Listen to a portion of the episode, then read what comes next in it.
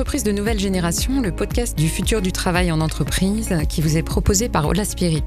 Avec vous, nous allons découvrir ceux qui pratiquent déjà dans leurs entreprises pionnières ce futur du travail, ceux qui expérimentent de nouvelles gouvernances et explorent l'innovation managériale. Ils vont nous raconter leurs démarches, leurs succès et leurs échecs, les questions qu'ils se posent. Et la règle est claire, pas de langue de bois et une totale indépendance de ton. Avant de démarrer, un petit rappel. Le sommet de l'entreprise de nouvelle génération se tiendra les 26 et 27 mars 2020 au centre de conférence Pierre Mendès France du ministère de l'économie et des finances, avec des intervenants de haut niveau venant d'une trentaine de pays.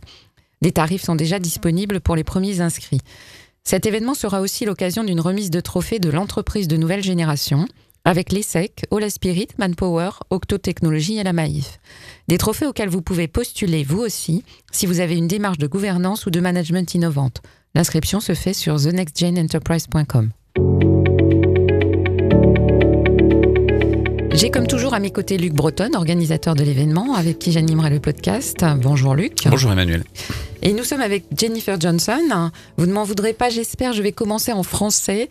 Vous vous décrivez comme story activist, narrative strategist. Non pas une raconteuse d'histoire, mais une militante des histoires et une stratégiste du récit. Oui. J'ai une traduction un brin hasardeuse, mais bon. Vous allez tout nous expliquer de toute façon. J'ajoute tout de même que vous êtes texane de naissance, catalane d'adoption. Vous êtes diplômé de philosophie, de sciences politiques et de communication. Vous avez travaillé pour des ONG et des administrations aux États-Unis et en Europe. Vous êtes l'auteur de The Storyboard Method et la fondatrice de Two Minds and Company. Jennifer Johnson, bonjour et ravie de vous avoir à nos côtés. Bonjour. Good morning, Jennifer. Good morning. We're pleased to have you with us. So let's switch to English, definitely, for the rest of the podcast. What you've been doing the last 10 years, as you explain in your biography, is helping all kinds of teams and people shape their ideas into clear stories. That's the purpose of Two Minds and, and Company. But storytelling is not a new thing, and it's more of a marketing thing. What you do sounds much more ambitious, and it's trying to give organizations story driven strategies. Could you give us some details? What, what is it about?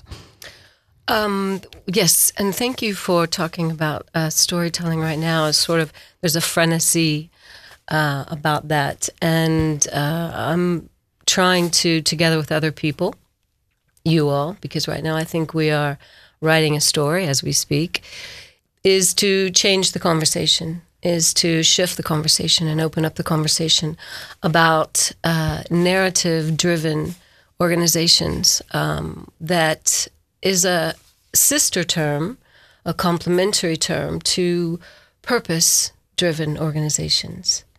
And um, I think it's good to, as you are all doing, and, and Luc Breton, you're doing this as well, as you're creating new lexicons and new vocabulary and uh, uh, new definitions for things, which for a movement is is key.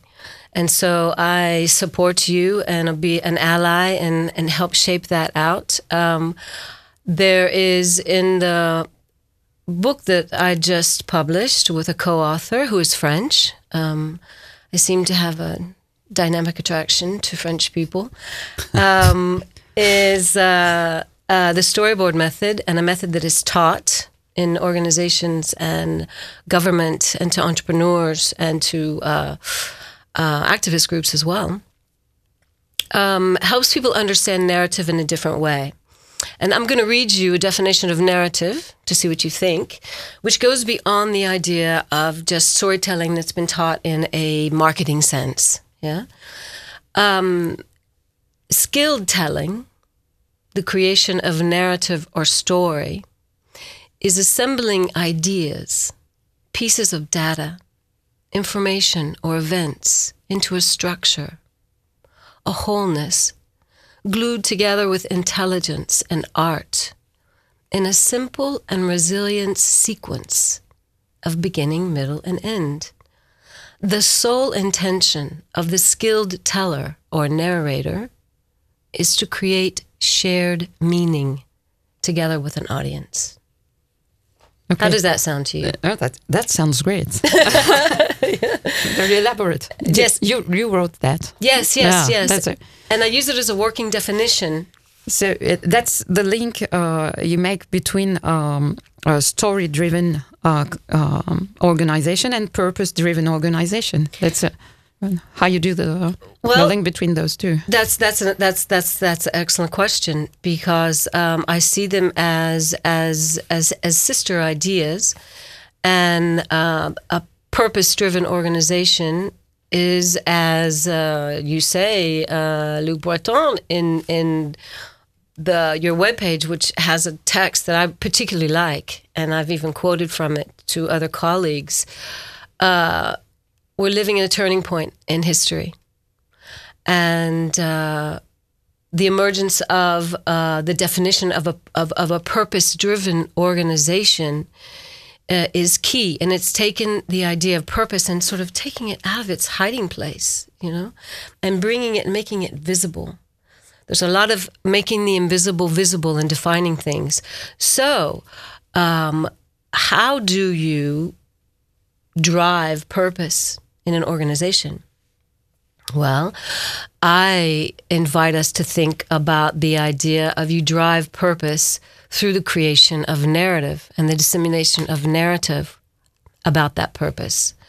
Um, and if I'm going to quote, for example, a podcast that I really liked of the Next Generation Enterprise podcast, um, it was by uh, Anna Ninka is the Yeah. the Yeah. yeah. and she asked uh, Michael Zerkler Yeah. uh, in his podcast about purpose, uh, which is a very poetic podcast. He got into a very deep uh, definition of, of purpose, which I invite people to listen to. She asked him, once the purpose is decided, how can this come alive within the company?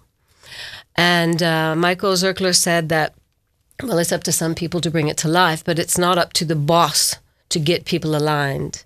And I will build on that to say, to bring a purpose alive is to create a pool of narratives, ideas that people can gravitate to, like a gravitational field. And they want to become involved in something, they want to share something, they feel motivated by something, but they must first understand it. Um, they must be able to hear it and contemplate it and then incorporate it and then do something which is a word that you used uh, Luc Breton in your in your uh, in in the next generation webpage definition and the about page embody it. You talk about embodied values. That's when i fell in love with this this uh, text and i started to copy it and and and use it you can embody it. So if we create a a, a group of narratives a pool of narratives um, from this idea of purpose and we start to disseminate them and we do it in a way that other people can hear it and maybe different publics different audiences can hear it in different ways then we can actually create something that is shared by people. So, so Jenifer, I at this point uh, I have a question because you know that in this podcast we uh, we make a, a strong focus on lean, agile, and uh, usually flat organizations. Uh, so my question is, who within the company uh, will use this narrative method? Uh, is it dedicated to the to the managers, for example, if there are some, or to everyone? That's a good question. Um, what I would imagine in the, the my vision uh, as I continue this work, and, and as you know, this is a this is a work in progress, is to have everyone involved in the company, to be um, involved in narrative creation or taking a part of the taking a purpose idea. Let's see if you get to a purpose from golden circles or whatever method you use to get to a purpose that's a small idea of, of or, or, or, or concisely expressed idea. Everybody in the company can start to create their own version of that, their own narrative. Uh, I personally teach a, a, a set of tools and methods because I think if we're doing anything that's a turning point in history, as you say, Luc, uh, we've got to have new tools, new thinking tools, new methods to do that. And so I'm a part of that team that brings in new tools and new methods. Um, and so everybody, I think, in my vision of this this iterative, uh, organic, um, agile organization, everybody is also is creating their narratives, and they have new tools and new thinking tools, and they're both autonomous and a part of something bigger. But to answer your question concretely, because I have a feeling that you like concrete examples, um, rumor has it that you like concrete examples, is that, uh, for example, I have worked with uh, my team, and I have worked with, uh, let's say, the cybersecurity department of a government. And we worked with that high level uh, engineers and IT specialists that were working on cybersecurity. And we took an idea that came from top management, from what this should be, their purpose should be. And we worked with them for two days. These are engineers and they're, they're IT uh, specialists, and uh, narrative and story is not really their forte uh, which is quite exciting because I very much like to work with scientists and engineers and, and to, to help them wake awaken that part of their brain that exists, yeah, of, of the narrative and story and, and visual thinking as well. So we worked with them for two days so that they could take the purpose that was given to them and transform it into something that they could understand and something that was resonating within them and then something that they could then transmit to others and uh, that's the kind of work, maybe department by department, team by team, that then this will sort of, I think, to take a, a term um, that is used in Spindle right now um, uh, from Florence Zunon, which talks about the pollinization. And this, this pollinization is, is can be then when you understand a narrative because you've helped craft it yourself, because you've helped build it so something that you, resonates within you, then you can easily pollinize. You can easily, uh, and with confidence and with with joy and with pleasure, transmit that to someone else. And I, I have a question. Maybe it's a specific tool, but you mentioned it in, the, in your first answer to my question. It's vocabulary because um, in this podcast we talk about uh, the new generation enterprises organization flat organization, holacracy, agile organization, uh, how they work, what they mean. Uh, these are very new, um, uh, very new concepts, very new words, very difficult to understand.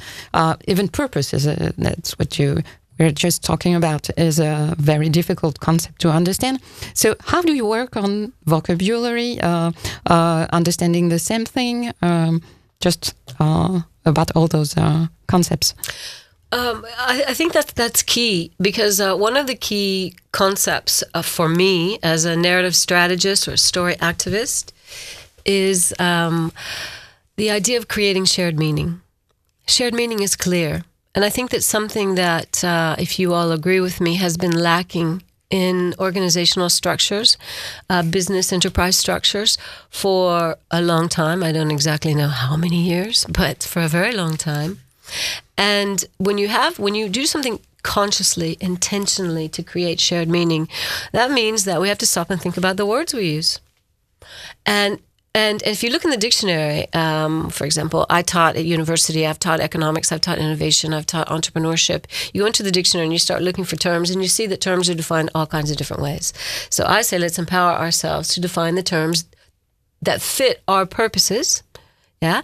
And then disseminate that so that we're not trying to make one term for the entire world to use, but perhaps our community this time we want to we want to define purpose in a way that is useful for this community to use right now and that people can understand what we mean by purpose. And so that becomes part of our lexicon or narrative as I have done in the book. I couldn't just rely on what was in people's brains about story or narrative because it was going to be all over the place. I was going to perhaps move away from what I was trying to teach. So I said, well, let's define narrative here in a way that's useful for this functionality, for this purpose, and for this community of people, and then we can all share that. So there's another word, agile. How do we define that? So I think that it's fine for a group, but you can't I think it's pretty difficult to have uh, a uh, hundred people defining one term. But uh, let's get a group of people together to define the term. We can disseminate it, and then maybe people will iterate on that, which is fine as well, because we're in an iterative process. But people very much appreciate having terms de- defined or redefined. Why? Because it becomes meaningful to them, and that's all we're really looking for. Is we're looking for something that's meaningful.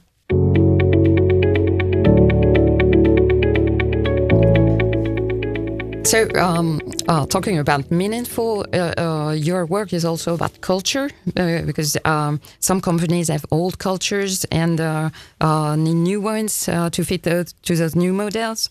Um, others are created from scratch and just need to have a culture. Maybe. could you give us some um, examples of what you do to to not to create cultures. You don't create cultures, but you uh, you help uh, uh, companies, organizations, teams uh, to create uh, to have their uh, collaborative or common culture. Sorry. Yes, yes, that's a great that, that that that's a great lead-in question. Um, it does depend on where an organization is on their evolutionary timeline. Um, but walking in with the tools and the understanding of building narrative can happen at any moment in an organization. And that's very important to understand. In a new organization creating itself, there's nothing better than to have a very clear story, a very clear narrative about lots of things. And I'm not talking about one dominant narrative that sort of falls from the sky. I'm talking about a narrative that might talk about purpose, and I'm talking about building a pool of narratives that a pool of different publics and audiences can understand. Or when an organization is in um, the famous transformation, yes? And by the way, digital transformation is a perfect example of where it wasn't very common, it hasn't been very common for people to stop and to help create narratives for people to understand that. And so you had sort of chaos happening in lots of organizations that I've worked in. I work in tech organizations. Or they create the wrong narrative. Or, or, or, or, or it's not disseminated, and people Mm. literally don't understand what's going on. So, mm. what happens if you look at neuroscience here? Because neuroscience is our greatest ally in helping us understand narrative you look at neuroscience and what happens in the brain. What happens when people don't understand something and they can't find a narrative that's meaningful for them? Okay, well, they'll disconnect completely. That's one thing that they'll do. They won't even hear it. Another thing they'll do is they'll just project another story on top of it that makes sense to them. And it might be completely different from what was intended. Yeah. So clarity is key here. So going back to uh, organizations that are in changes, I, I one of my uh, uh partnership clients is is a very large uh, tech company, uh, international, uh, global and they were going through big changes and we went in to help them with new products and new people are becoming salespeople all the time. Engineers are becoming salespeople. Everybody's becoming a salesperson. Yeah that, that happens a lot in tech companies where engineers have to sell their products. And and uh, they weren't understanding what was happening in, ha- happening in the organization nor were they understanding very well how to really talk about their new very important products to their partners clients uh, new clients, old clients. And so we go in and help people build stories that they can understand and internalize about even their new products. Um, this becomes a cultural change because it empowers people, it makes people feel confident, it builds trust. And that is something that is felt within the entire organization when people can understand what is happening on the larger organization in their terms. They can talk about it. They can understand new products through the creation of narrative about it. And this, we're talking about two, three days of, of sitting down and, and, and, and working up, pushing up your sleeves and using tools to get to some narratives, uh, some story narratives, messages, discourses. Um, when people can do that, things radically change. Radically change. If I well understand, Jenifer, um, what you mean is that this engineer uh, by selling their product uh, differently. They are much more than uh, engineers or uh, salespeople, but uh, brand or company ambassadors as a war. Is that right? Yeah, sure, exactly. Okay. Because what what creates a, a, a, brand ambassador, for example, in your opinion? What, what would that be? What what what is what what happens to somebody? What do they do? They fit 100% with the values and the culture of the company and uh, they are very at ease to uh, to explain it because they uh, they feel that represents something they are part of. Uh, Exactly, exactly. And you, you use the word at ease. That's beautiful. I don't use that word enough, and I'm going to start to use it more. Because being at ease is, is very important because that means you feel secure, confident, more powerful. Yeah. You feel like something is yours, it resonates inside of you. So, of course, logically, you're going to externalize that once you have it internalized. One of the things I wanted to say about this question that you asked me is very good about cultural change is that especially in organizations where people have been functioning for a while. And as we know, or maybe know unconsciously, narrative is often hidden. The dominant narrative of, of, of an organization uh, is often hidden, and and and it's it seems immutable, and we don't maybe even know what it is, but it it makes us say say things like um, oh, this is the way we've always done it, or, uh, well, pff, you know, this is the way it's always been done, or uh, maybe you just shrug your shoulders and continue to work even if you're miserable. You know, because there's a dominant narrative that might be invisible that you can't see. So bringing that narrative out is important. But when you ask people actually to change in a turning point in history, for example, and we're going to we're going to we're going to become agile. We're going to become um, uh, different different uh, things. We're going to do things differently. We're going to structure things differently. You ask people to give up a story or a way of thinking, it must be replaced by another. We've got to apl- replace it consciously. Give people something that gives them meaning. In these times of uncertainty, we're in uncertainty, fine. There's fast, fine. We don't know exactly what's going to happen in the future, but we cannot give up meaning. We need to have meaning and we need to have clarity. And it's up to us, people who are are helping to move things through, helping to to to write this new story, to create this new story, to give meaning, to replacing some of the old narratives, the old stories with new ones. And we can do that with tools, thinking tools. They're real tools that exist. Yes, it's not just the it's not just the charismatic person who is going to invent a story and begin. No, no, no, no, no, no. We're going to do it in ways that just that wake up and um, activate different types of thinking in people. All different types of people within an organization can become story creators, narrative creators. Um, that's one of my questions. Maybe you could um, uh, detail some, uh, give us some details. Sorry, uh, some details on on some of those tools um, and how you bring. Um, I'm sure you meet people who don't want to uh, uh, to be involved in narrative, uh, but how how do you deal with those people? because they they have to be part of it or I I guess that's one of the important things uh, of what you do. Uh, so, uh, do you have some examples of what you of the tools you use to deal yes, with this? I, I, I should have I have a, a some a, a, toolkit over there in my purse, but I can't reach it right now. Um, yes, that's a great question. Um, there are tools that, that, that we have developed that we use actually all over the world right now. Um, well, all over the world. Yes, that's a little bit ambitious. Uh, but um, uh, in America and Europe and uh, in different parts of Africa, we work with scientists.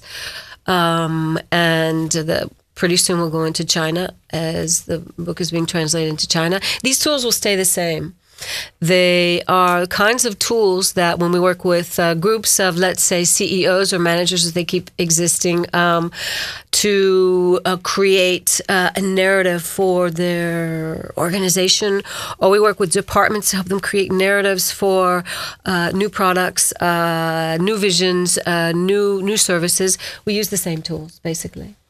And let's just let me just give you an example of one of the tools that is I'm just drawing it on a piece of paper, but it is printed like some, this. Some in, circles. It is printed like this in real life. Yes. Okay.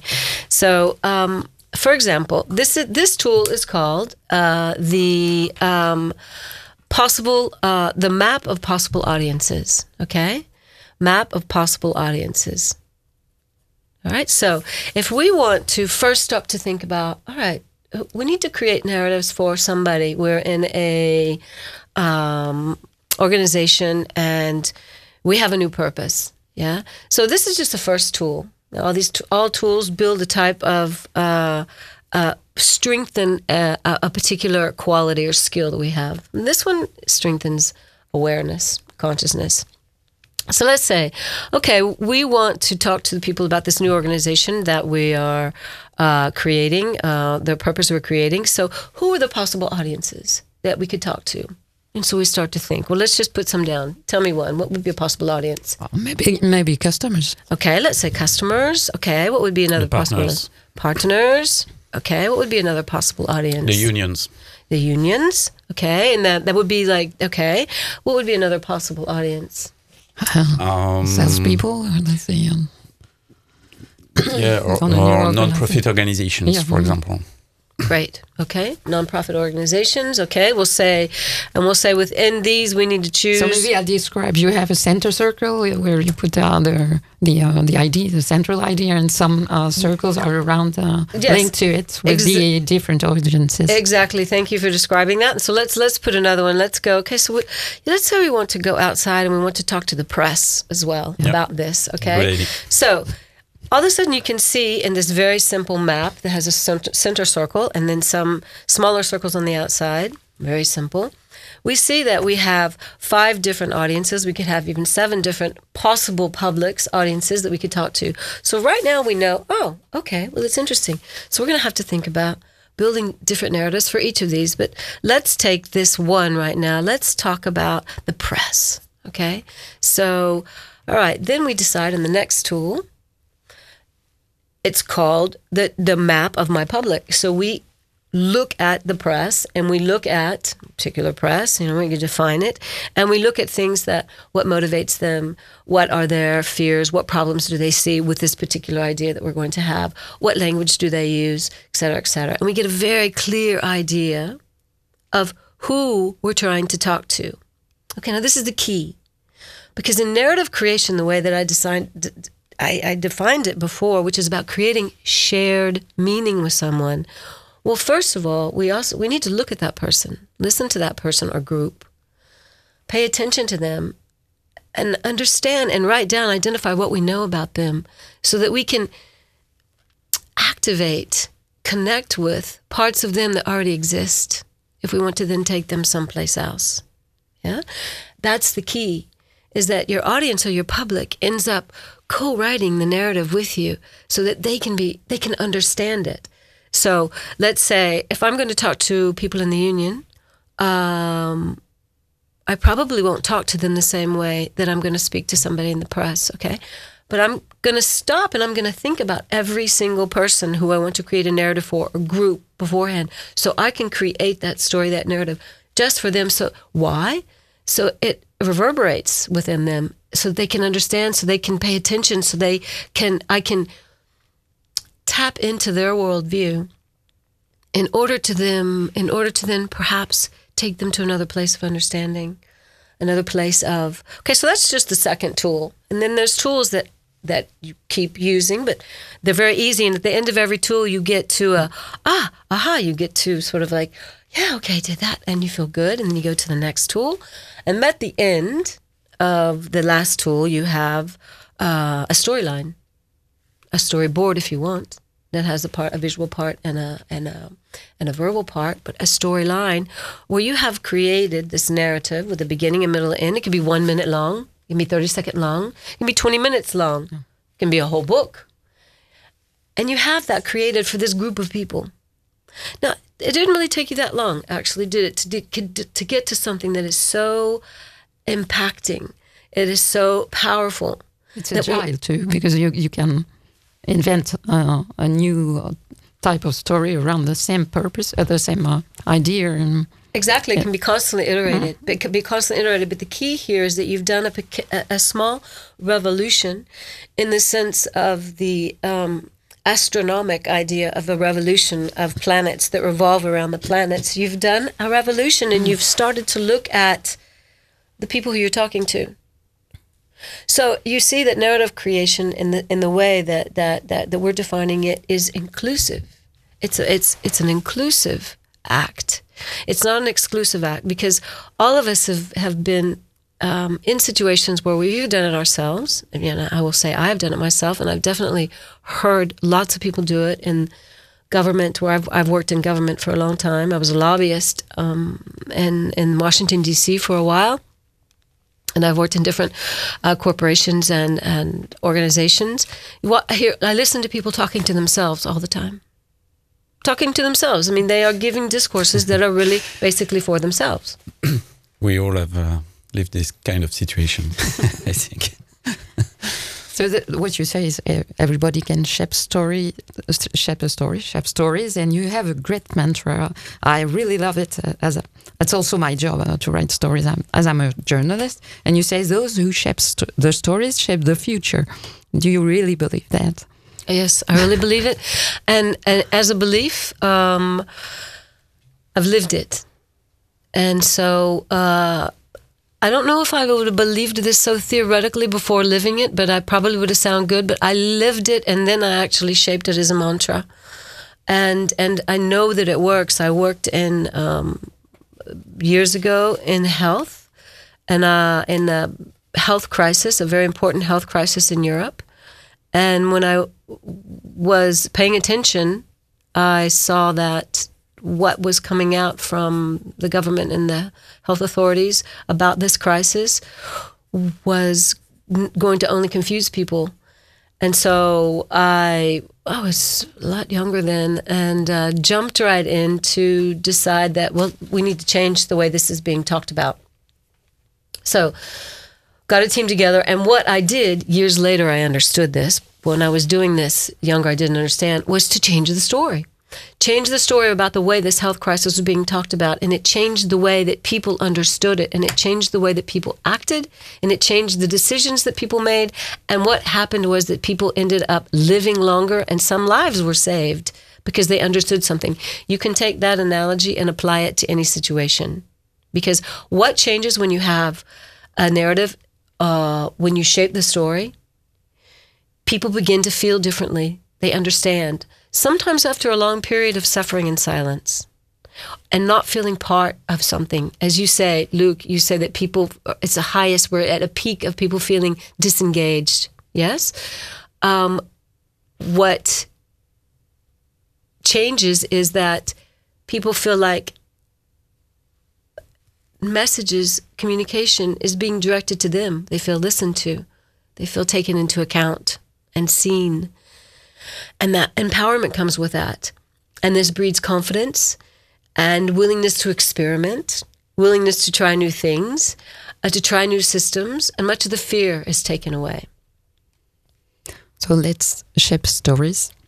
Jennifer Johnson, thank you very much. Merci beaucoup. Merci Luc Breton. Merci à vous tous pour votre écoute et retrouvez-nous dans les autres podcasts de l'entreprise de nouvelle génération avec d'autres experts et praticiens du futur du travail.